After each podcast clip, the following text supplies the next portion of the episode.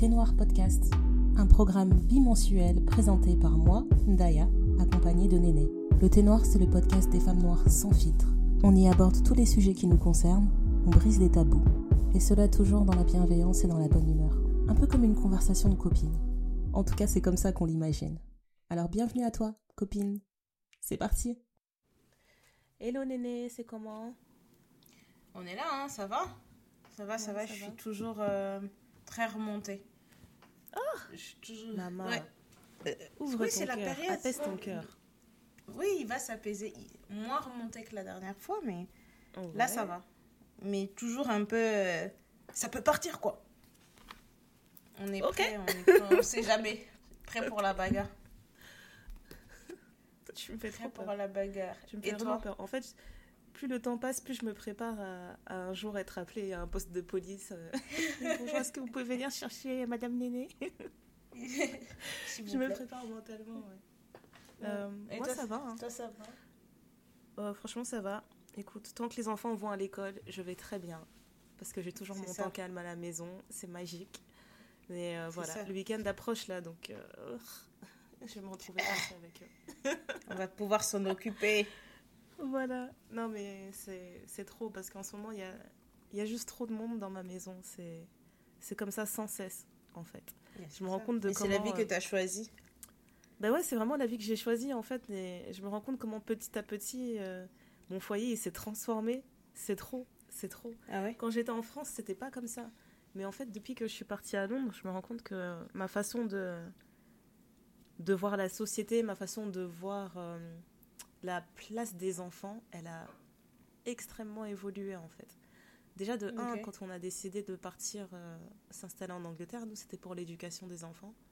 Franchement, je ne sais pas si je vais prendre le temps de, de détailler vraiment comment ça fonctionne en Angleterre et comment ça fonctionne en France, mais ce que j'ai remarqué en fait, c'est que tu sais les écoles en France qui sont euh, qui sont Montessori, Mhm. des écoles privées où tu dois payer 3000 euh, 3000 l'année pour que ton enfant euh, il aille en maternelle, en primaire euh, dans un cadre Montessori. Ouais, ouais. Et ben ce système-là en fait, la plupart des écoles se, des écoles publiques en Angleterre se calent dessus déjà en fait. Donc euh, déjà ça je trouvais ça super intéressant et euh, ils ont une approche euh, euh, à l'éducation qui n'a rien à voir avec celle de la France dans le sens où tu verras rarement des classes où tout le monde est assis en rangée, chacun a son bureau fixe et, et- et Mhm. c'est tout.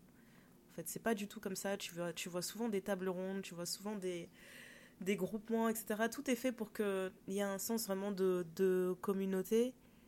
Et, euh, et l'éducation, elle est très. euh, comment dire Elle est moins pédagogue. Je sais pas si c'est ça le terme. Mais. euh, Ok. Je trouve que tout est toujours euh, conversationnel, tu vois. Il n'est pas question de les enfants, ils s'assoient, ils prennent des notes et puis c'est comme ça. Donc déjà, C'est tout comme ça, ça. je trouvais ça super intéressant. Ouais. J'ai l'impression que c'est, pour moi, c'est le meilleur moyen de forger euh, des, bah, des esprits qui seront, qui seront critiques, tu vois, qui Ouais. vont pas juste apprendre à intégrer des leçons, à apprendre que euh, A plus B, ça fait ça, et puis c'est tout. Donc déjà, c'est pour ça qu'on était parti de base. Et, euh, et quand on est parti, en fait, je me suis rendu compte que j'étais obligée d'être sociable pour que mes enfants s'intègrent. Oui, puisqu'ils ont Premier des challenge. amis, il y a d'autres Ouais. parents, d'autres enfants, etc. Bah, surtout qu'il y avait la barrière de la langue, tu vois. Donc mes enfants, ils étaient Ouais. dépendants de moi. Quand on est arrivé, il fallait que, que je traduise pour eux, que je leur dise Oh, regarde, machin a dit ça, machin fait ça, tu vas laisser de jouer avec tel enfant, etc. Tout le temps leur expliquer les choses. Et euh, ouais, au fur et à mesure, tu crées. euh, tu, tu fais tout pour que tes enfants ils aient des amis, pour qu'ils deviennent un peu plus sociables. Et euh, ben, par défaut, tu vois, tu deviens proche aussi euh, des parents, des enfants avec qui ils traînent. Parce que tu peux pas laisser tes enfants traîner avec n'importe qui, tu es obligé de savoir de quel genre de famille ils viennent. Bien sûr. Et en fait, je pense que c'est à partir de là que je me suis piégée. Et à partir du moment où tu as commencé à, à côtoyer les autres, Ouais, je me suis foutue en l'air. Franchement, je me suis tiré une balle dans le pied, c'est grave. Mais en fait, c'est c'est intéressant parce que le, le premier bâtiment dans lequel j'ai vécu, en fait, sur, à notre étage, on était quatre familles différentes avec des enfants à peu près du même âge. Et très vite, euh, bah, très vite, on s'est retrouvés confinés. Et euh, pendant Ouais, c'est ça, confinement- j'allais dire aussi. euh, Je pense que le confinement, ça a beaucoup joué dans ta façon de gérer les enfants. Quoi. Ah oui, oui, complètement. Et donc, quand on s'est retrouvé confiné, il fallait faire l'école à la maison, il fallait euh, euh, s'assurer que les enfants ne perdaient pas l'anglais. Et puis, les enfants, ils étaient. Enfin, ils ont souffert, quoi. Ils étaient vraiment petits, ils avaient besoin de sortir, ils avaient besoin d'activités, etc. Donc, en fait, ce qu'on faisait, c'est qu'on se retrouvait toujours tous euh, à l'arrière de notre bâtiment. En fait, il y avait une grande terrasse sur laquelle les enfants se retrouvaient pour jouer. Et du coup, on faisait ça assez souvent avec les autres enfants de, de notre étage. Et quand tu je sais pas comment l'expliquer, mais tu sais, quand tu observes d'autres enfants, et, et euh, je sais pas si ça t'est déjà arrivé d'observer un autre enfant et de te rendre compte que il a pas des. Je sais pas si je dirais des lacunes, mais tu te rends compte que ben, peut-être qu'à la maison, euh, il n'a pas autant d'amour, il n'a pas autant d'attention. Il est pas assez. Ouais. Voilà. Et ben, ça m'est arrivé facilement en fait d'en rencontrer, euh, de rencontrer beaucoup d'enfants comme ça en fait. Et quand ça arrive, ben ça c'est vraiment un truc parce que je suis devenue maman, mais quand ça arrivait, en fait, j'étais incapable de laisser ses enfants seuls. Tu vois. D'accord. Et donc je me retrouvais super toujours maman, avec la tu maman. Euh, des enfants. Toujours, je me retrouvais toujours à être la maman qui était cool avec tout le monde. Et il y avait un truc qui m'avait vraiment choqué en fait là où on vivait, c'est qu'il y avait des parents, euh, ils m'ont trop fait rire, vraiment des fous. Ils laissaient leurs enfants en fait sur la terrasse quand ils voyaient mm. qu'il y avait d'autres enfants et potentiellement des adultes qui les surveillaient. Donc ils laissaient leurs enfants et ils sortaient. Mais ils disaient rien à personne. Ouais, bah, il y en a toujours des comme ça. Ils ont dit on, oh, fait confiance à la société. Je te jure, Néné, ils partaient, ils ne disaient rien. Donc on parle d'enfants qui devaient avoir 5 euh, ans et 6 ans, tu vois. On parle vraiment de petits enfants. Ils leur disaient va jouer sur la terrasse, amuse-toi bien.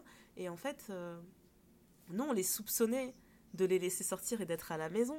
Mais en fait, un jour, j'étais sur la terrasse avec les enfants et donc, et donc ces enfants-là aussi. Et mon mari rentre et il me dit Mais qu'est-ce qu'ils font là Il me dit Je viens de croiser leurs parents. Je les as croisés où? Et il m'a dit Je les ai croisés, genre. Euh, non, mais une balade dans le parc. Ils faisaient une balade dans le parc en amoureux. Et ils, avaient peut-être besoin de, ils avaient peut-être besoin de se retrouver. Ils avaient des choses à se dire ce jour-là, peut-être. Je sais pas, moi j'ai. Franchement, je trouvais ça incroyable. Je me disais, purée. Pour eux, c'est vraiment important que, tu sais, le couple, le couple subsiste, quoi.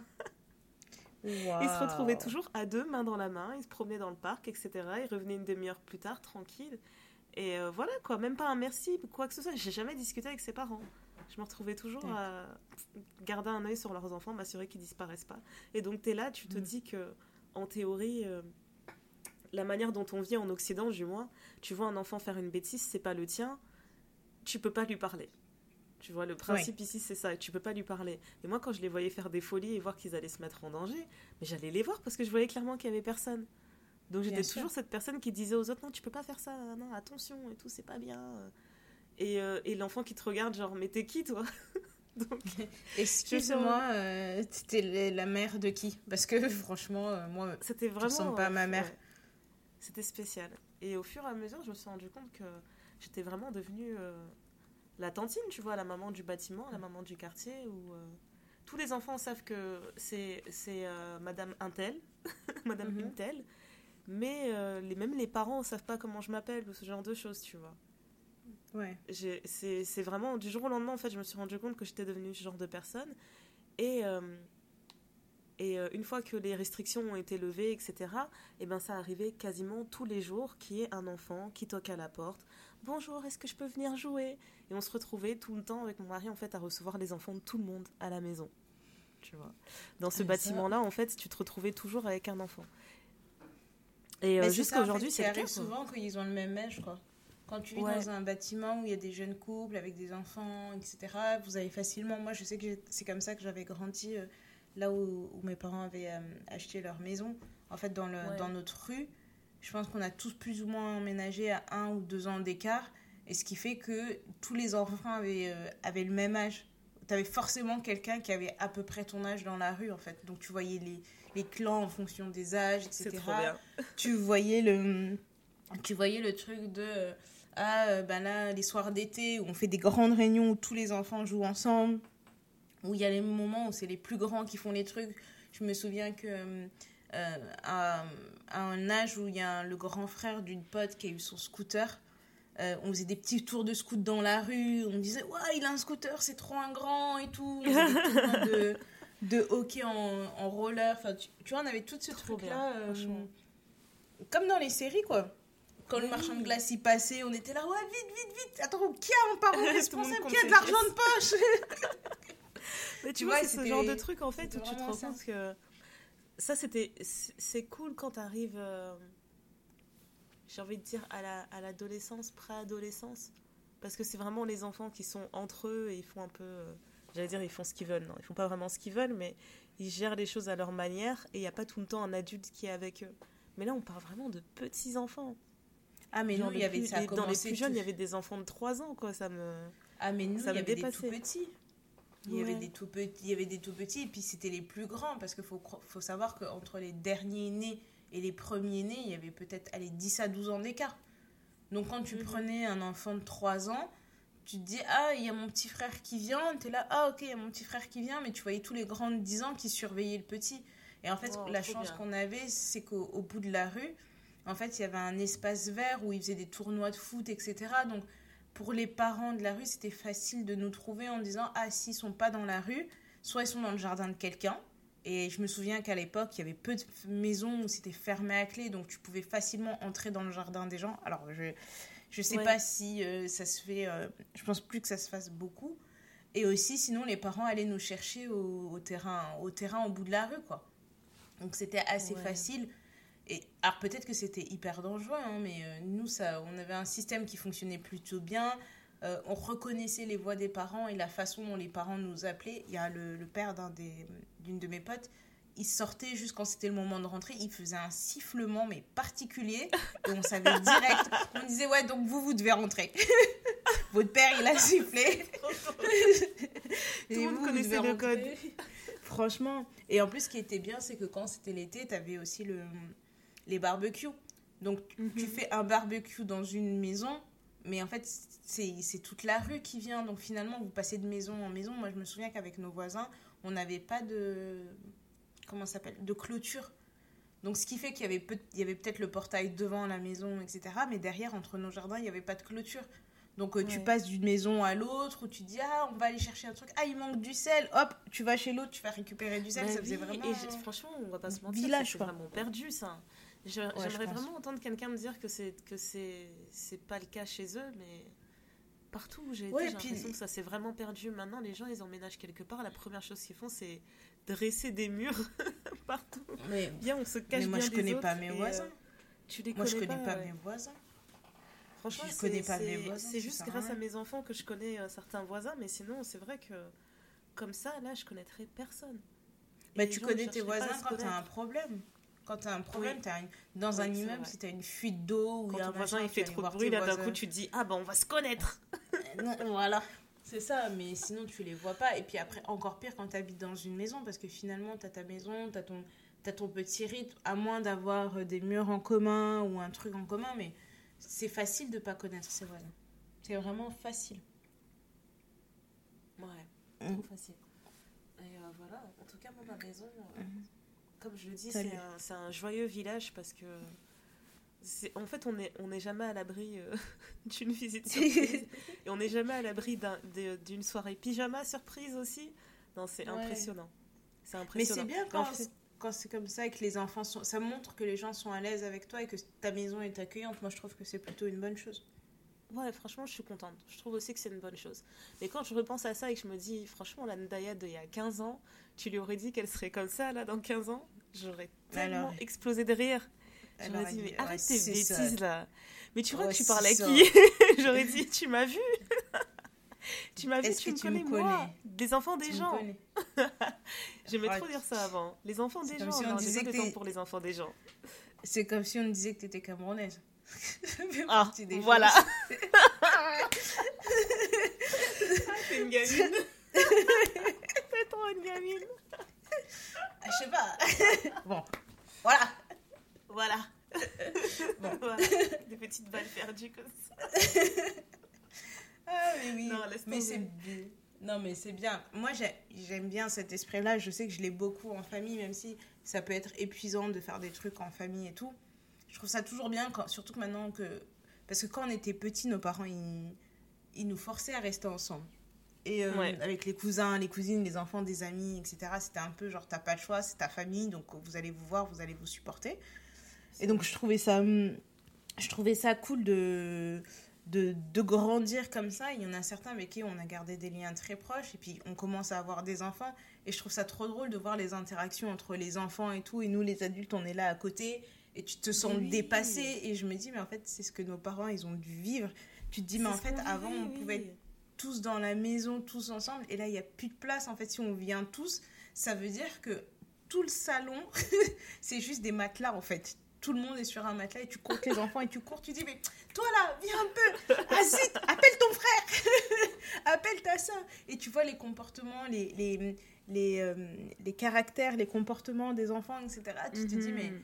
C'est le genre de truc qui t'épuise, mais je trouve que oui, ça épuise, mais ça permet aussi de recharger les batteries. Moi, je suis trop contente quand je vois euh, tous mes neveux et nièces. Là, c'est mon, c'est la chose que j'attends le plus possible. Là, c'est que d'avoir tous mes neveux et nièces à un endroit et de voir comment ils interagissent les uns avec les autres.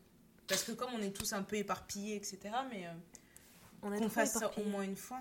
Ouais, c'est ça. Est extrêmement éparpillés. Et je, et je trouve ça... Euh, ouais, je, je sais pas, je suis juste, comme tu le dis, je suis fascinée en fait de les voir, euh, de les voir tous interagir ensemble comme ça. Et, et même, là on parle des neveux et nièces, mais même les enfants avec qui mes enfants grandissent en fait, et j'imagine en fait déjà tellement de scénars dans ma tête. Je me dis, mais un jour ils auront 15 ans, 16 ans, 18 ans, ils vont faire ci, ils vont faire ça ensemble. Je me demande si eux ils seront toujours proches, est-ce qu'ils vont aller dans les mêmes écoles euh, Est-ce qu'ils vont faire le mur, tout ça?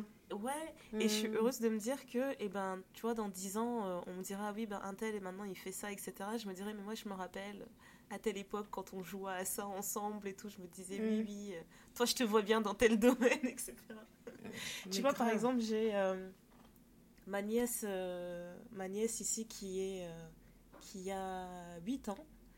Et, et, en fait, quand une fois elle était venue dormir à la maison, en fait, j'avais demandé à ce que à ce que mes nièces elles viennent rester pendant quelques jours pendant les vacances avec mes filles. Et en fait, on avait passé, je crois qu'elles avaient passé peut-être 4-5 jours à la maison. Et euh, en fait, chez nous, il y a, y a, plein d'instruments, même si personne ne joue d'instruments, je l'ai déjà dit. Et la petite, elle a attrapé une guitare et elle était en train de me dire Non, mais moi, je suis une rockstar, je vais te montrer, euh, je joue trop bien de la guitare, etc. Je lui ai dit Vas-y, vas-y, c'est parti. Je pense que c'était il, y a... ouais, il y a au moins deux ans. Donc, petite de 6 ans, comme ça, elle commence à gratter sa guitare et tout. Puis elle se met à chanter un truc. Je lui dis C'est quoi cette chanson? Elle me dit Ah, je sais pas, je viens de l'inventer. Mais le truc, je te jure, Néné, c'était déjà un tube. C'était déjà un tube et j'étais là, genre, mais joue encore Et donc, elle arrêtait pas de chanter son truc, elle inventait des paroles au fur et à mesure et tout. Et j'étais tellement choquée, genre, je l'ai enregistré et je l'ai envoyé à ses parents. Je leur ai dit, mais vous vous rendez compte que votre fille, elle a une voix de ouf? Elle a une voix incroyable, c'est une star. Genre, c'est déjà une star. Et j'arrêtais pas de les saouler avec ça. Je leur disais, mais vous vous rendez compte de sa voix? Vous vous rendez compte de sa voix? Vous savez que vous avez une star Je te jure. Et jusqu'à aujourd'hui, bah, maintenant, euh, elle est, euh, elle est très confiante dans, dans ce talent. Et à chaque fois qu'elle a une fête de famille, etc., elle dit, il y a toujours ce moment où elle dit aux gens, bon, maintenant vous vous taisez tous parce que euh, je vais vous faire un concert. On a droit à un moment où elle nous fait une chanson et tout, mais c'est c'est incroyable. Et en fait, à chaque fois que je la regarde comme ça, déjà j'ai des larmes aux yeux, comme si c'était moi qui l'avais mise au monde. Et je me dis, mais un jour, je vais voir des interviews d'elle à la télé, etc. Et je vais dire, bah ouais, mais on avait toujours dit de toute façon, on savait, c'était une superstar. On savait que c'était une star. À l'époque, elle écrivait des chansons comme ça, euh, sorties de nulle part, etc. Non, mais c'était trop drôle. Franchement, c'est, c'est, ça que j'aime le plus, en fait. Mais après, mon, mon gros regret, je sais pas si je peux dire que c'est un regret parce que ma vie, elle n'est pas encore terminée, mais en tout cas, un truc que j'aimerais vraiment pouvoir vivre maintenant, c'est de pouvoir multiplier les moments, justement, où les neveux, nièces se retrouvent tous ensemble et qu'ils puissent vraiment grandir ensemble. Parce que là, on est quand même une génération. En tout cas, eux sont une génération qui se retrouve beaucoup sur euh, des appels vidéo. Donc, c'est FaceTime, c'est Zoom, c'est WhatsApp, etc. Mais ils se voient pas mm. tous. Parce qu'on n'est pas tous dans les mêmes pays. Et c'est vraiment le truc qui me. Bah, tu sais, ça, on a une solution. en hein. fait. Parce que. Ouais. Il n'y a qu'une seule solution. une seule solution. La manifestation. Bon, c'est trop. À part, après manifester, enfin là-dessus, je pense qu'on est quand même, euh, on est quand même assez aligné. C'est la vie en communauté. Hein. On aura beau tout dire, mais c'est. Euh, allez, moi j'ai l'impression d'avoir grandi dans une petite communauté, dans ma petite rue là, où tous les mhm. enfants finalement, même si on n'est pas tous restés proches, mais on est toujours quand je vois le grand, le grand frère ou la, grande soeur d'une pote, on est toujours Ah, mais comment ça va? Ah, ben dis donc, il s'est passé ça, mais c'est vrai, mais c'est fou, etc. Tu as toujours ce lien, même si vous avez des vies complètement différentes. Et d'autant plus avec. Euh, moi, j'ai regardé beaucoup de trucs hein. euh, sur, les, bon, sur les sectes, etc. C'est un peu le. Enfin, pas vivre en secte, parce que ça, c'est la dérive extrême. Mais je trouve ça toujours beau de savoir que vous avez un endroit où tous les enfants peuvent grandir ensemble, où vous êtes tous alignés sur la façon d'élever les enfants et de se dire. Surtout ce point-là. Nous, dans notre, dans notre communauté, euh, chez nous les Congolais, moi, comment j'ai grandi, comment ma mère m'a élevé, c'est euh, en fait, je suis ta mère, mais si dehors dans la rue tu fais une dinguerie et qu'il y a un adulte qui te reprend, viens pas me voir en pleurant parce que je vais ajouter en fait. Bah oui, exactement. Et ça, j'ai. et et c'est un truc qui se perd parce que moi j'ai un de mes frères qui est prof et quand il engueule des élèves, tu as les parents qui viennent le réprimander parce que leur enfant, ils disent Ouais, mais vous n'avez pas à parler comme ça à mon enfant. Mais il a un comportement exécrable. Donc l'enfant peut être en train d'insulter les gens, cracher sur les gens. Les parents vont dire Mais tu dois rien dire. Euh, tu dois rien dire. Il dit Bah non, c'est pas comme ça. Et donc du coup, je trouve ça beau de d'élever des enfants comme ça en communauté. Alors, je suis pas non plus partisane de. Euh, genre, ta cousine que tu vois une fois tous les trois ans a eu un enfant tu vois son enfant faire une connerie, tu commences à l'enchaîner comme si tu Alors là, là dans ta vie. Ça, c'est autre chose. Mais de pouvoir se dire que, ben, allez, moi, je laisse mon enfant, et je le fais même par rapport à tes enfants. à partir du moment où j'ai commencé à avoir des nouvelles nièces proches que je voyais régulièrement, je me suis dit, bon, je, quand ils viennent chez moi, ils sont chez moi, en respectant ce qu'ils ont, euh, ce qu'ils font chez leurs parents. C'est-à-dire bah, que moi, j'ai ma j'ai ma confession, ils ont une autre confession religieuse, bah, tu te dis, bah, je vais pas leur imposer mon truc, mais on va trouver quelque chose où on peut tous se retrouver. Moi, j'ai ma façon de manger certains trucs, eux, ils aiment pas forcément, bah, tu essaies de trouver un truc parce que tu as aussi envie de mettre les gens, euh, les gens à l'aise. Et je trouve ça, je trouve ça même euh, enrichissant. Bah, c'est ça, en fait, être une figure chaque maison a son... au final. Voilà. L'enfant, il fait partie de ta vie, etc. Tu, fais des, tu passes des bons moments avec mais tu es censé mm. aussi être capable de lui dire euh, quand est-ce que l'enfant va trop loin en fait. Et en plus les enfants mm-hmm. adorent ça, franchement. Parce que mm. des fois je me pose, je réfléchis, je me demande mais pourquoi ils aiment tous venir chez moi, je ne comprends pas. J'ai pas l'impression d'être particulièrement super cool, tu vois. J'ai pas l'impression d'être la plus cool. Mais euh, tu sais, tu leur dis d'arrêter de faire quelque chose, ils t'écoutent, quoi, ils t'obéissent. Donc je me dis, en fait, c'est ça, les, les enfants, ils aiment vraiment avoir une figure parentale, en fait, une figure d'autorité, mm. et ça leur plaît. Ça met un cadre dans leur vie, sans être euh, complètement strict et, euh, et, euh, et avoir des, des juste des règles qui sont, qui sont pas raisonnables. J'ai vraiment des règles qui sont raisonnables, mais je vois vraiment que c'est ce qui plaît aux enfants, en fait, c'est le cadre, tout simplement. un peu de rigueur dans la vie. Ouais. Non, mais, c'est bien, hein, parce que franchement, moi, moi aussi, ma mère, elle me dit, elle me dit tout le temps, elle dit, je comprends pas pourquoi tous les enfants, ils aiment venir chez toi, parce que tu es hyper sévère. Je dis, oui, mais je pense que c'est parce que je suis juste autant je peux être très sévère sur les trucs, mais tant, tant et aussi longtemps qu'ils font ce qu'on leur a demandé de faire. Mhm. Moi, si tu veux, on, se fait une, on, on, met un bout de papier par terre euh, dehors et on fait une énorme peinture, on fait la roue, on fait la boîte de nuit, on fait des gâteaux, on, on fait une bataille, euh, une bataille d'eau. On fait, enfin, tu vois, je j'ai vraiment aucun problème. Tant, si tu arrives à écouter, si tu as fait tout ce que je t'ai demandé, et quand on te dit stop, c'est stop après, le reste du temps, on fait ce qu'on veut. On, si on se met de la peinture dans les cheveux, on, franchement, franchement c'est pas compliqué, je t'assure. Bah là, j'ai des nouveaux voisins qui vont emménager justement, et euh, ils étaient trop contents quand ils ont emménagé parce que je pense que leur enfant, il a juste, euh, il a juste 3 ans. Et du coup, quand, leur, mhm. euh, quand leur fils il a rencontré mes enfants, bah, c'était en mode, tu vois, j'ai j'ai trois yayas d'un coup, du jour au lendemain. Mhm. C'est trop cool. Et, et mes enfants, quand je les laisse jouer dans le jardin, mais je te jure, tu as l'impression que c'est une expédition. C'est tout et n'importe quoi. Il y en a un qui essaie de, de faire une collecte de fourmis. T'as l'autre qui est en train de creuser. Je sais pas quel tunnel elle est en train de préparer dans le fond du jardin. je sais pas c'est quoi le projet. Et il y en a une, elle est dans l'arbre. Voilà, il y en a une, elle est dans l'arbre, littéralement. Elle se dit, ouais, euh, moi j'ai envie d'aller au sommet du cerisier. On va voir où ça nous mène. Qu'est-ce qu'il y a après le sommet du cerisier? Je te jure, je sais pas ce qu'il y a après. Je pense qu'elle essaie d'aller chez les voisins par l'arbre. Mais en gros, tu vois, quand eux ils sont arrivés, et eh ben moi quand je quand je quand les enfants ils jouent dans le jardin, j'ai juste ma fenêtre qui est ouverte, j'entends tout ce qu'ils font et puis c'est bon. Et maintenant quand ils sont en train de jouer avec le petit, je me dis il est plus petit qu'eux, donc je reste quand même dehors avec eux. Et, mm. et en fait, ça m'a trop fait rire parce que je me suis dit, tu vois la différence entre des parents qui ont leur premier enfant et ceux qui sont avec le deuxième, le troisième. Tu sais que ton premier enfant, il, est tellement précieux. il est tout nouveau, tu sais pas, tu il est dans du fragile, t'as peur de tout, quoi. Donc dès qu'il touchait un truc, tu voyais ses parents qui étaient là. Oh là là, attention, attention. Alors je sais pas si tu t'as vu, mais là il y a une marche. Tu fais attention. Alors là, regarde, regarde. Attention de l'herbe, de l'herbe, de l'herbe, un arbre. Attention, hein. C'est trop drôle. je te jure. C'est trop drôle. Et en fait, à chaque fois que je voyais les parents, moi, j'ai même pas fait de remarques, mais à chaque fois que je voyais les parents faire des remarques comme ça, je voyais mes enfants qui s'arrêtaient, genre, c'est quoi leur problème Que l'enfant tombe, qu'il se salisse, et on va, on va découvrir le truc. Drôle. Ouais, et j'ai vraiment vu le truc. En fait, c'est là que j'ai vu l'intérêt d'agir comme ça, en fait, de, du vivre en communauté. C'est parce que c'est un truc, en fait, moi, je le voyais juste à mon, à mon échelle. Mais en fait, à force de montrer cet exemple à mes enfants, ben aussi ils le suivent. Ce qui fait que maintenant, quand mm. ils sortent, ils sont là et, ils cherchent les autres. Tu vois, ils sont partis chercher le petit, ils ont dit oui, euh, est-ce qu'on peut jouer avec et tout, machin. Et sa mère, elle était trop surprise, genre, mais euh, il est petit. Elles ont dit, mais c'est pas grave, nous on est grandes, on va s'occuper de lui, etc. Donc maintenant, je vois qu'elles vont dans le jardin, elles sont là. Allez, petit Petit, viens, on va te montrer les choses. On va te montrer les vraies aventures.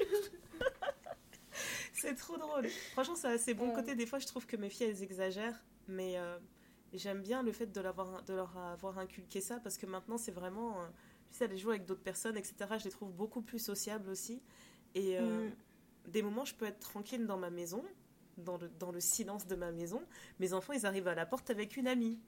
Ah, sa mère, elle a mm. dit qu'elle pouvait venir. Je dis, non, mais. Et elle me dit, non, mais sa mère, elle a dit qu'elle pouvait. Sa mère a dit qu'elle pouvait. Lui, sa mère, elle a dit qu'elle pouvait, mais moi, t'as pas dit ce moi avant. le genre de truc que nos parents ils détestaient. Moi, je me souviens, une fois, j'étais partie voir mes parents en leur disant, mais oui, mais un tel euh, m'a dit que je pouvais aller dormir chez eux, donc euh, voilà, j'ai fait mon sac. Ma mère m'a regardé, m'a dit, mais tu vas où? Tu vas où avec ton sac Sa mère, elle a dit oui, donc. Elle, elle, et je crois qu'une fois, elle était excédée. Je sais pas ce qui s'était passé dans sa vie ce jour-là, mais là, vraiment, je pense que je suis poussée à bout.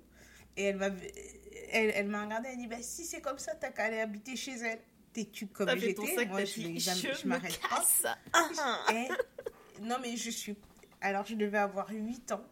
Donc imaginez Néné 8 ans, haute comme trois pommes, monter dans sa chambre, prendre une énorme valise, mettre toutes ses affaires importantes. Hein. Les poupées. Euh, euh, dans ma valise. Euh, mes bouquins. Non, j'avais pas trop... J'avais pas trop... Mes bouquins, mes stylos, j'avais pas trop de poupées. J'étais pas... Je jouais pas vraiment avec des poupées mhm. quand j'étais petite. J'aimais pas trop ça. Et donc, du coup, je vois... ma mère, elle, me dit, bah, j'ai dû rester peut-être une demi-heure dans ma chambre où elle entendait du boum, boum, boum. Donc, elle dans sa tête, elle s'était dit, bon, elle est énervée, elle claque des trucs. Et en fait, elle, elle a vu descendre des escaliers une, énorme valise avec une petite personne au bout. Et bien, elle a dit, bon, bah, je vais voir jusqu'où elle va aller. Mais en fait, j'ai ouvert la porte de la maison, j'ai dit, bah, au revoir.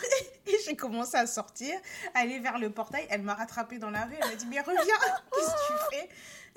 Parce que, en fait, elle voulait voir à quel point j'étais déterminée. Elle t'a dit, va-t'en, t'as eu le go. mais tu croyais je me casse. elle m'a dit, va-t'en, fais ta valise et pars t'installer là-bas. J'ai fait ma valise et je suis partie. Et elle, même quand on en reparle aujourd'hui, elle dit, je te voyais là avec euh, ta petite taille, ta petite taille, ton énorme valise. Ou, ou encore une autre fois, quand j'avais, euh, je crois que j'avais deux ou trois ans, je sais pas, on allait à la boulangerie à pied, elle était en train de me parler d'un truc. Et elle me dit, tu m'as répondu, parce que ce jour-là, les poules, elles auront des dents. Et elle me dit, mais t'avais tellement de... Elle dit, c'est sorti tellement bien, il n'y a aucun mot qui était écorché, enfin, c'était clair. Elle dit, non, là, ce jour-là, j'ai compris que dans ma vie, il fallait que je m'accroche. parce qu'elle a dit, avec une fille comme toi, j'ai dit, Non, moi j'ai trop hâte de voir mes enfants faire des trucs comme ça, je vais trop rigoler. Déjà, euh, ah, moi, bah, ça va m'énerver. Il y, a un truc auquel on n'avait pas pensé, c'est que nous, quand on s'est installé ici, en fait, on, s'est installé ici, comme j'ai dit, par rapport euh, aux écoles, etc., qui sont quand même bien classées et tout. Et en fait, on savait pas que c'était euh, mhm.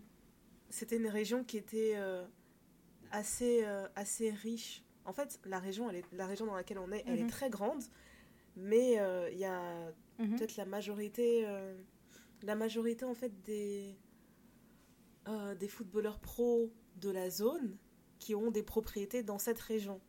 Donc il y a une partie de cette région qui est juste ultra chère. sans raison. Mais les éco dans les mhm. écoles, en fait, tu retrouves tout et n'importe quoi. En fait, tu retrouves toutes les classes, euh, toutes les classes sociales.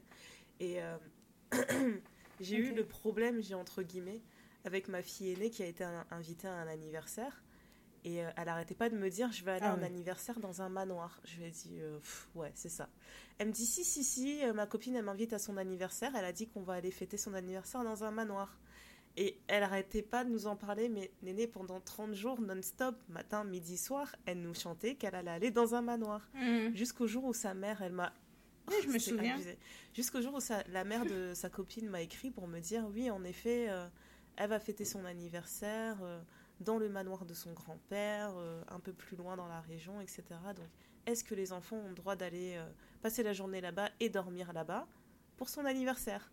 Moi, ma règle numéro un, c'est tu dors pas chez les gens, tu vois.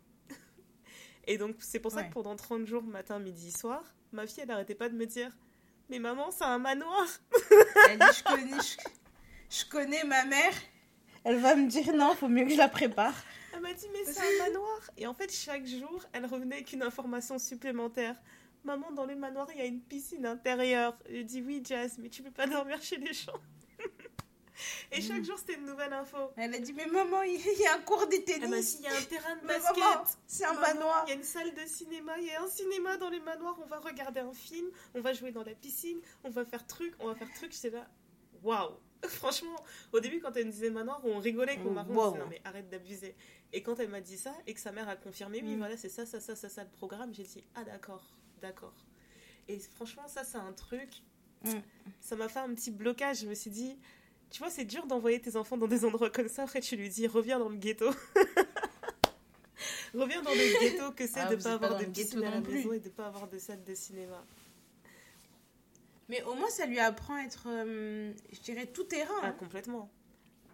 Tu vois, elle, elle, peut, elle peut être dans des manoirs et en même temps, elle peut elle peut jouer dans, dans, le, dans le petit jardin, dans sa petite cabane. je suis tout à fait d'accord. Mais tu vois, par exemple, elle, demain, je peux pas tenter le truc que ta mère, elle a fait de lui dire, bah, si t'es pas contente, va vivre chez machin. Parce qu'elle va, elle va faire sa valise trop heureuse. Elle va dire, enfin, enfin libre. je peux vivre la vie que je mérite. oui, mais... Oui, mais de tes, de tes enfants, celle qui est partie au manoir, c'est celle qui... C'est la plus... Euh, même sans même avoir vu un manoir dans sa vie, c'est celle qui a cette énergie-là. Elle, elle va, euh, quand vous étiez à Paris, elle est partie au Shangri-La, elle est venue me voir, elle me dit Ouais, on était au Shangri-La, et puis il y avait un, un, un, majordome, et puis alors il m'a dit que ce truc, et puis tu vois, il y avait ça, il y avait des lustres. J'ai trop rigolé ce jour-là. Et en fait, tu vois. Quel enfant de 9 ans Parce qu'ils aiment trop l'aventure. excité par ce genre de choses. Ils aiment trop l'aventure, et franchement, moi je peux pas les stopper.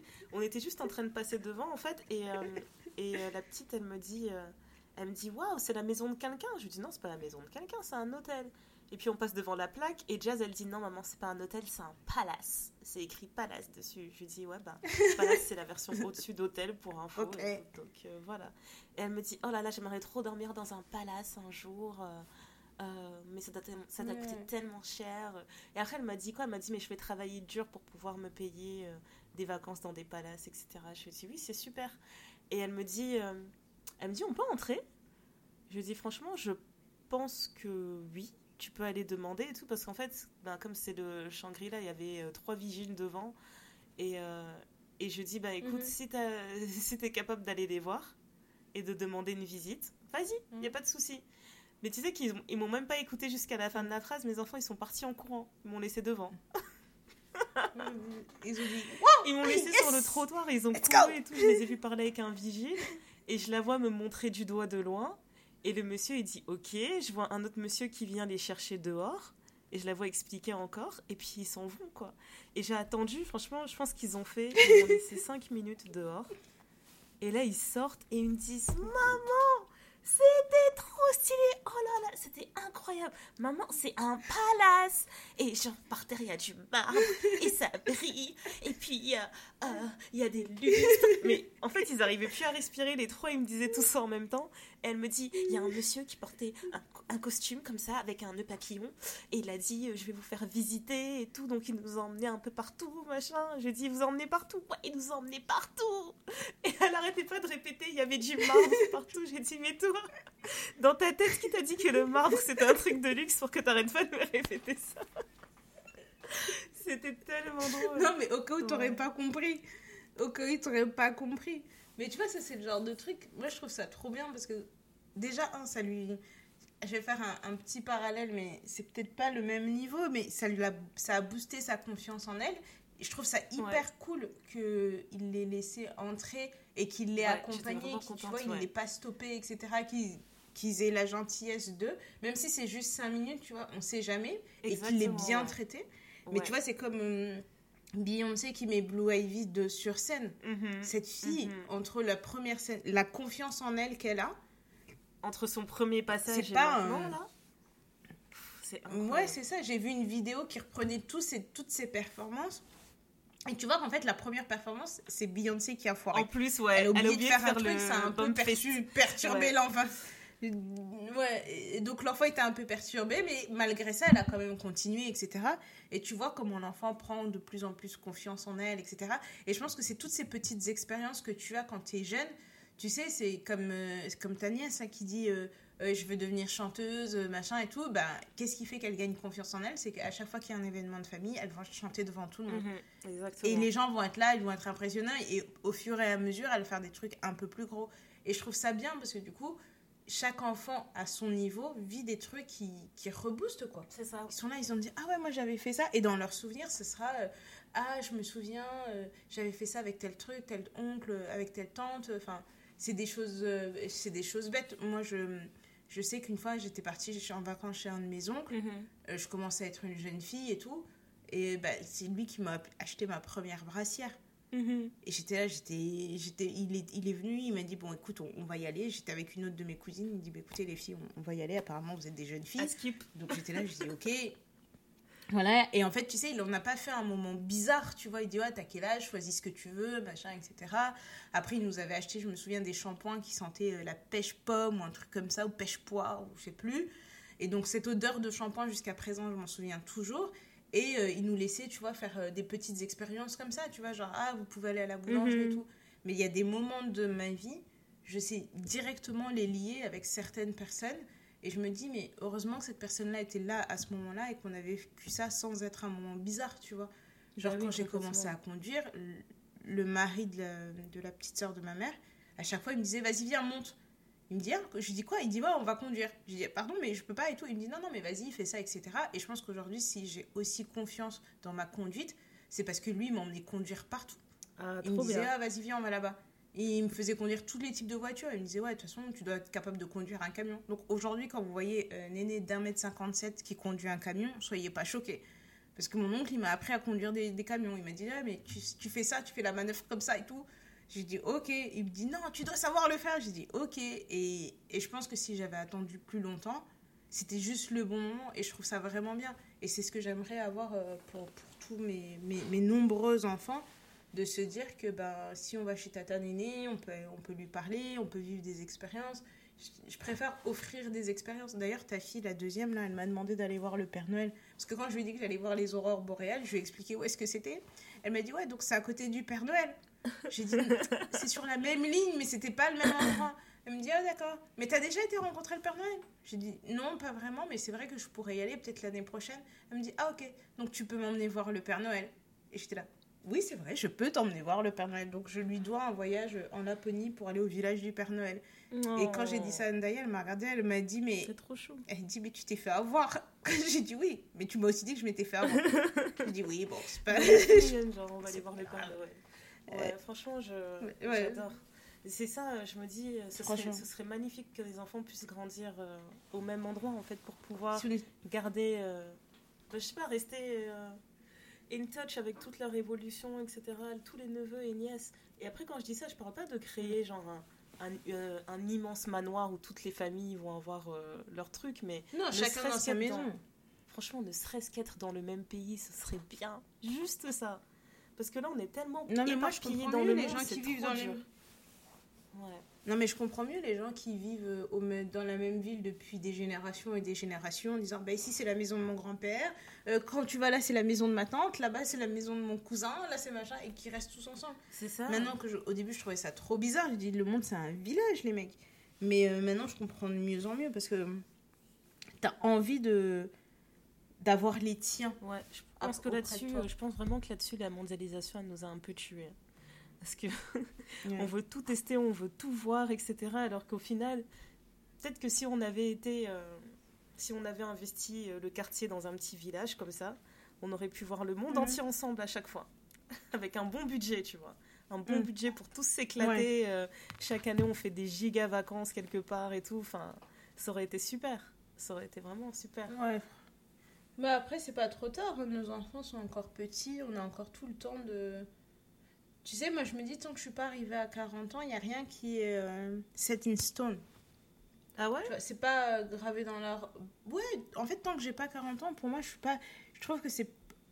Avant 40 ans ou jusqu'à 40 ans, c'est encore facile de bouleverser sa vie. Ok. Ah, quand, quand tu arrives à bouleverser, c'est un bien grand mot que j'utilise, mais quand tu arrives à 50 ans, je trouve que tu as tellement dans tes déshabitudes et tu es, vraiment, es tellement proche de la fin allez, 40 ans, si je veux refaire, euh, changer de carrière, j'ai 20 ans pour explorer le truc encore. Donc, 20 euh, ans, c'est énorme. Euh, j'ai, tu vois, je suis encore assez jeune et je trouve que je suis encore assez fraîche mentalement mhm. et intellectuellement où je me dis, oui, même si je peux avoir un peu de mal pour certains trucs, mais j'ai encore assez de, d'agilité pour m'adapter à une nouvelle situation. C'est vrai. Ouais alors que, alors que tu peux aussi l'avoir à 50 ans, hein, je, pense que c'est tout, à fait, euh, tout à fait possible, tu vois. Mais euh, ça reste que, euh, je me dis, jusqu'à 40 ans, on n'est pas... Tu vois, on a encore le temps. On a encore le temps de prendre des décisions un peu folles, de se dire, de se dire bon, bah voilà, il me reste encore un petit quelques années, là. Et on peut encore se mettre. Et puis, on a, on, je pense qu'on aura, on aura tous plus ou moins euh, une, une, stabilité financière qui permettrait, tu vois, de faire des petits coups de folie où tu te dis bon, bah, écoutez, les mecs, j'ai vu qu'à tel endroit, on nous vendait 500 euh, hectares. Euh, venez, mhm. chacun prend 100 hectares et on en fait ce qu'on veut. Tu ah, ce serait magnifique. C'est plus facile. Ce serait magnifique. Je trouve que ce serait plus facile. en plus, à chaque fois, là, on en parle devant le micro, mais c'est une conversation qu'on a déjà eu un milliard de fois. Mais euh, en ce moment là, quand il fait euh, quand il fait assez beau ici, j'aime bien aller acheter mon café et puis je fais euh, le tour du le tour du quartier. Et comme je le disais en fait, j'ai l'impression que mm. là où j'habite en fait, je pense que je suis à la limite de, de là où ça devient trop cher. Donc vraiment, on a trouvé le on a mm. vraiment trouvé le bon emplacement. Mais en fait, quand je vais me promener mm. du côté des du côté de Wisteria Lane, c'est vraiment ça, hein. c'est vraiment Wisteria Lane. Et genre, tu montes mm-hmm. des rues et il y a des moments où tu te retrouves mhm. devant euh, un portail et c'est marqué euh, rue privée. Enfin, il y en a tellement ici, c'est incroyable. Des rues privées. C'est mon rêve. Tu te, tu te dis, mais. ça, c'est mon rêve. Euh, j'arrive même pas, en fait, à essayer d'estimer combien ça coûte une propriété dans une rue qui est privée. Et à chaque fois, je me dis, c'est ça qu'il nous faut, en fait. Il faut qu'on vive en famille sur la même rue et c'est une rue qui est privée. Ce qui veut dire que quand tes enfants ils sont dehors, ils font ce qu'ils veulent, ils tournent dans tous les sens, etc. Mais tu es en mhm. confiance parce que c'est la rue de la famille. Non, mais c'est ça. En fait, le truc, c'est que. En fait, on, critique beaucoup les Kardashians, mais s'il y a un truc qu'ils ont su faire, vraiment, euh, c'est. Euh, tu vois, genre, ils vivent tous plus ou moins dans la même rue. Dès qu'il y a un terrain qui est à vendre à côté, c'est forcément un des leurs qui achète. Leurs enfants, ils ont c'est comme des Congolais en fait, j'ai l'impression. Leurs enfants, ils sont élevés comme des frères et sœurs, c'est pas des cousins. Enfin, tu vois, j'ai l'impression que les enfants, ils sont toujours euh, les uns chez les autres, qu'ils sont tout le temps en train d'être ensemble. Et, euh, et, je trouve ça, beau d'avoir euh, cette unité-là. et moi, c'est ce que je ce que je recherche aussi, tu vois. Ouais, on est bien d'accord. On est bien d'accord. Donc c'est ça en fait notre objectif de vie, c'est d'être les Kardashians de Wisteria Lane. Yes. Alors, moi, moi j'allais pas l'appeler ça, j'allais trouver un nom très congolais, très. Bah bien hein, sûr, bien sûr. Bien Mais je dis Wisteria Lane parce que les gens savent de quoi on parle. Tu vois, quand tu dis Wisteria Lane, tu vois très bien la petite rue sinusoïdale là, dans Desperate Housewives. C'était magnifique. Et, quand les quand il y a des nouveaux qui arrivent, là, les nouveaux qui vont arriver, c'est nous-mêmes qui, qui, allons choisir. Moi, ça me fait trop rire les scènes où t'as un nouveau voisin qui arrive et comme par hasard, tout le monde sort et est en mm. mode Ah, bah, c'est l'heure d'arroser mon gazon. Il faut regarder ce qui se passe chez les autres. C'est ridicule. Oh là là. Franchement, c'est n'importe quoi. Euh. Du coup, tu l'aurais appelé comment? Franchement, j'ai. Euh, Euh, tu sais, si on lui donne un nom euh, un peu genre à la, à la telenovela, mm-hmm. tu vois, genre un truc euh, Moté Malaïne. Tu vois, parce que moté, chez nous, ça veut dire les cœurs, tu vois. Et tu mm-hmm. sens que ça vient du cœur et que, et tu vois, tu sens que, avec, j'ai déjà le générique. Je vois déjà un peu les maisons, les, les trucs en fonction des styles de chacun. Et je vois déjà les enfants qui passent, la petite ado là avec son crop top et sa, sa jupette là à l'anglaise qui va dire il y aura des cœurs sur le portail. Le portail il sera en fer comme ça, forgé avec des cœurs, des cœurs. Voilà, mais bien sûr avec les lunettes de soleil et les trucs. Avec les blasons de famille aussi. Très important. Avec chaque le, le blason familial et le blason par famille parce que on est quand même comme ça et qui et que tu vois les enfants traverser. Non, on va aller chez Tata Néné. Non, on va chez Tata Ndaya. Tata Ndaya va préparer son poulet. Venez les mecs, on y va. Après, on est là, on met dans la rue, tu vois, on, on fait un peu une bloc partie dans la rue. On invite les cousins, cousines de, de, chaque, de chaque ambiance. Ça devient une fête de famille. Euh. Je t'ai dit, les Kardashians, là, le Noël qu'ils font, là. Je, trouve ça trop bien, en fait, de réunir les gens comme ça. Franchement, ça c'est cool, c'est vraiment cool. Mais euh, tu sais, quand on avait fait notre, euh, quand on avait fait notre fête, euh, on avait fait appel à un traiteur, etc. Pour moi, ça doit être comme ça tous les Noëls maintenant. L'histoire de Noël dans la cuisine, c'est terminé. Si on n'a pas les moyens d'appeler le ah, traiteur, bah. etc., je ne veux plus qu'on me cherche. Faut m'oublier.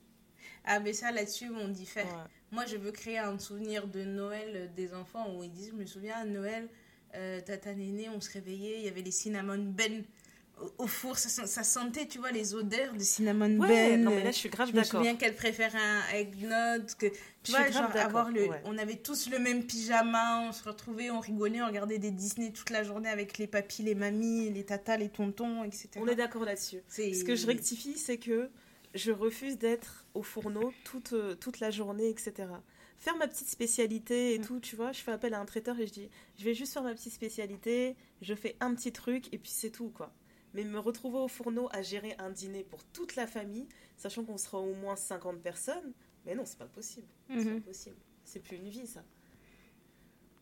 Ah, écoute, moi là-dessus, pour mes enfants, euh, je, je donnerai ma, ma, tête. Ok, donc pendant que tu prépares, moi je viens être responsable de la station euh, Nintendo Switch.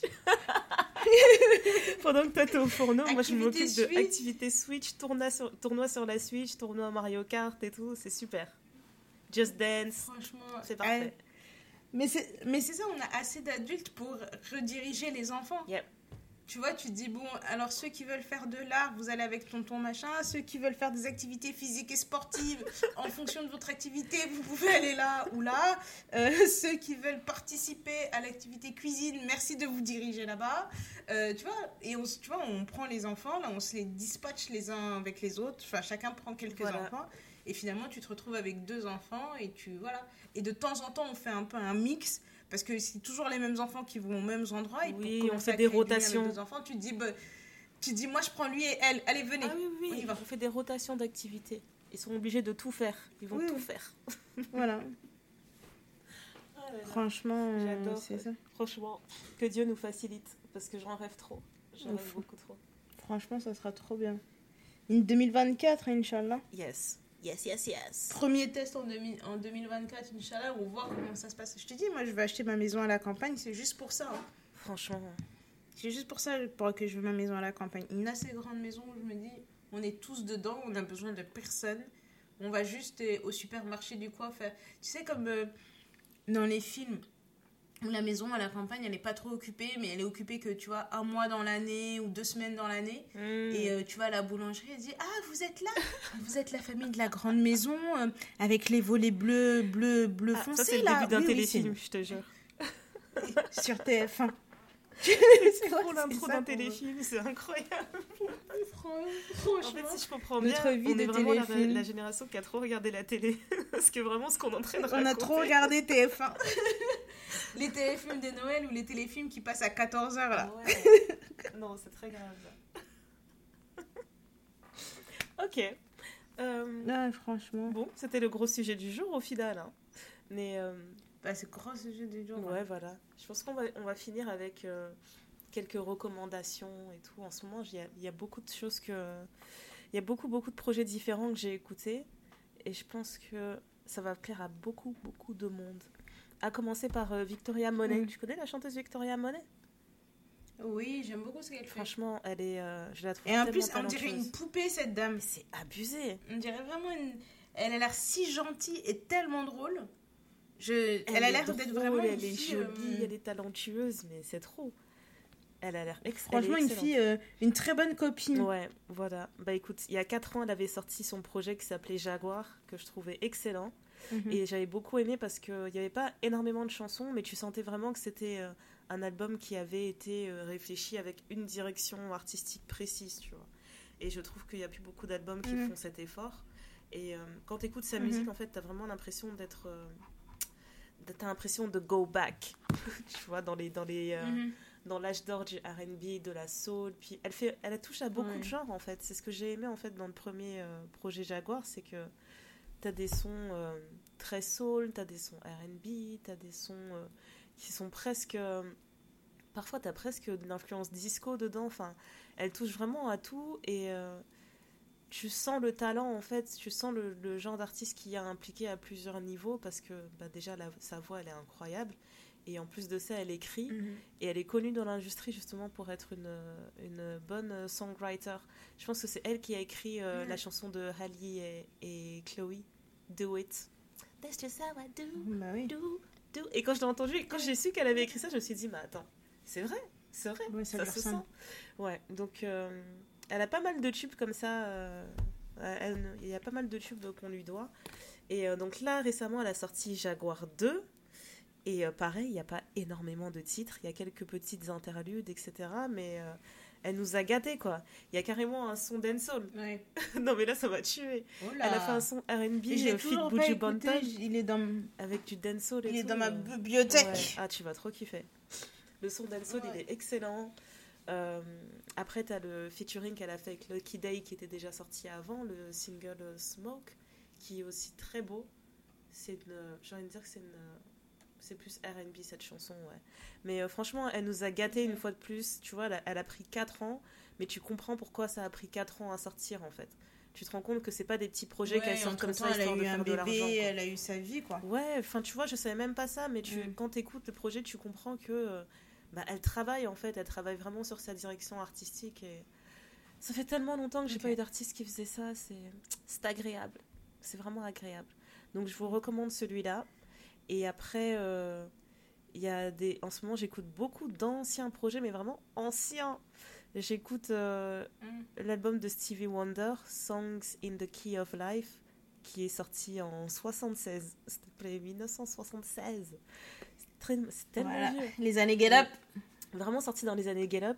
Et euh, ouais, tu vois, ça, ça me rappelle l'époque où on faisait des albums et il y avait genre, je sais pas, 23 chansons les gens prenaient le temps et tout de préparer un album parce qu'il y avait vraiment. C'était conséquent. Et ça, c'est un album, c'est un de mes albums préférés. Je l'ai découvert euh, ben, grâce à mon père, hein, parce que mon père est, très très fan de Stevie Wonder. Et euh, bah, du coup, moi aussi, je le suis. C'est un de mes artistes préférés.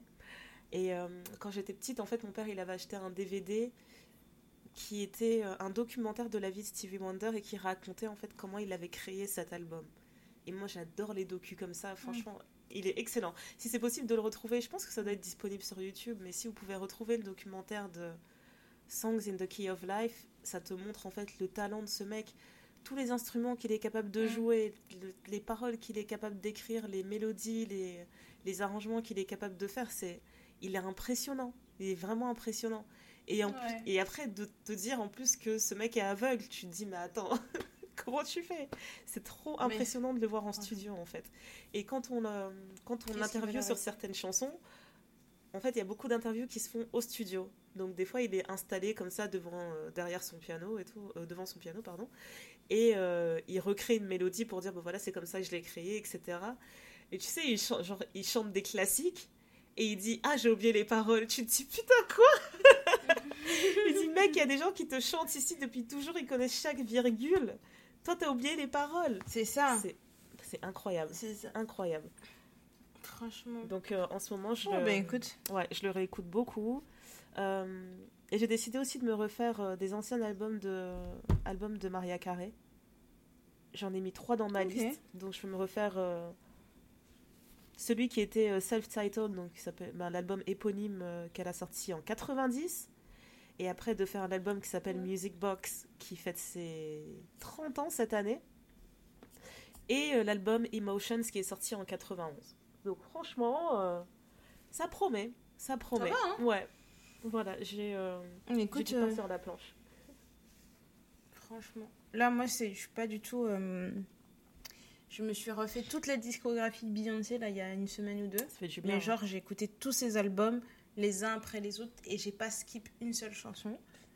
Après, j'ai fait beaucoup de. J'écoute beaucoup de Jenny Echo, de Nora Jones. très, très mélo, hein, le mon, mon mood. Euh, tu vois, je préfère les musiques un peu soft, un peu douces, où tu vois, tu mets ça, t'écoutes, tu, tu travailles en même temps. Et la, chanson qui est à peu près récente que j'écoute en ce moment et je suis obsesse depuis que j'ai vu cette vidéo sur, euh, sur Instagram, là, du, je pense qu'on l'a posté du, du monsieur, un, un, homme âgé d'une cinquantaine, une soixantaine d'années qui est en train de danser à un mariage avec euh, des bretelles. Et tu vois que c'est la joie de vivre incarnée, tu vois. Il est là, il est là, wouhou, ambiance, ambiance. C'est euh, Petit Génie de Jungly, Jiménez, Alonso, Abu de Bang, Losa, tout ça. Mhm. Et, euh, et c'est la chanson qui est en boucle, entre en boucle entre Nora Jones, Jane Echo et Petit Génie. Et, euh, et, Petit Génie. Deux salles, deux ambiances. Je te jure. Franchement. Mais en ce moment, c'est que ça, tu vois, parce que en fait, si vous avez des recos de sons, mais partagez avec nous, ou d'albums, ou d'artistes, ou quoi que ce soit, parce que j'ai l'impression d'écouter tout le temps la même chose. Ah, j'avoue. Et hein. j'ai envie de découvrir des nouveaux trucs et tout. Et soit c'est les chansons de TikTok, où en fait, il y a que la partie que tu vois sur TikTok qui est intéressante, le reste de la chanson, elle est nulle. Grave. Mais il faut que je, bah, faut que je fasse Victoria Monet, que j'ai mis dans la liste, mais qu'il faut que je prenne le temps d'écouter. Mais après, je suis vraiment preneuse de plein de recommandations et de. Enfin, même. Euh, de la musique latine, parce qu'à un moment donné, j'écoutais, comment, euh, comment elle s'appelle déjà? Selena. Ouais. Euh, je me suis fait toute la discographie de Selena aussi. Ça fait vraiment très très ah, longtemps. J'aime trop cette chanteuse. Mais, mais vraiment, euh, j'ai même réécouté comment elle s'appelle l'artiste. je crois que c'est Noah. Euh, je vais pas fredonner la chanson, mais c'est une des vieilles chansons vraiment. Et, et je pense qu'elle est c'est très triste en fait. Donc si vous avez de quoi un peu... Il y a quelques semaines, mon, ma playlist donnait trop les vacances. Daya m'avait dit ta playlist c'est trop les vacances madame. Vrai. Je suis choquée, je disais madame reviens ici, reviens sur terre. voilà. Donc là, il faut me retrouver quelque chose qui va, euh, tu vois, qui va me mettre un peu de peur. C'est quand j'écoute dans mon casque le matin, ça va me mettre de bonne humeur. Ouais, grave. En tout cas, euh, ouais, moi je sais pas, j'ai rien à te recommander dans ce sens-là. Mais j'ajouterai encore euh, un artiste à ma, à ma liste que j'aimerais que les gens découvrent. Mais c'est un artiste, euh, on est encore dans les années 70, hein, je suis désolée. j'ai du mal à en sortir. Voilà. voilà, mais il s'appelle Lebi Sifri. Ça s'écrit L-A-B-I. Et son nom de famille s'écrit S-I-F-F-R-E. Et en fait, c'est un artiste qui est nigérien et euh, de la Barbade et qui a grandi en Angleterre. Et en fait, euh, je j'écoutais par hasard en fait une, une playlist de ses, de ses chansons et je me suis rendu compte qu'il y a beaucoup de mhm. chansons de cet artiste qui ont été samplées. Et tu vois, euh, il, faisait, il, chantait beaucoup de folk et beaucoup de... Mhm. J'ai envie de dire de pop rock, ouais. Il faisait beaucoup de folk, donc il a beaucoup de chansons genre guitare-voix, ou alors il chantait des ballades, piano-voix.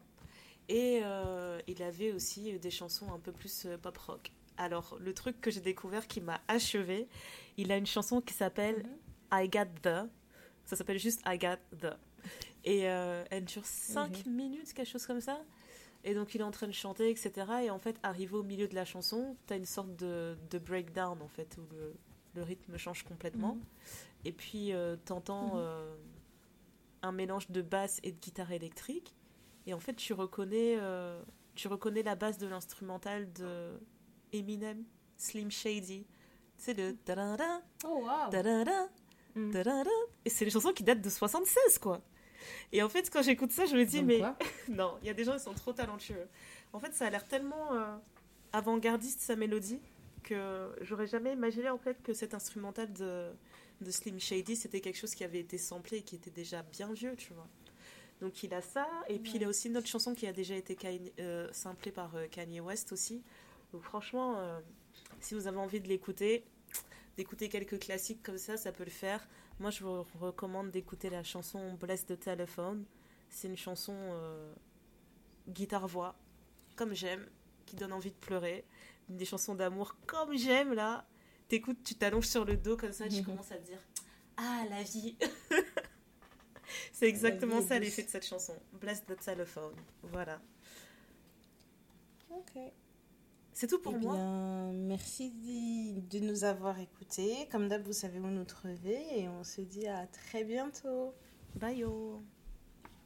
Bye yo.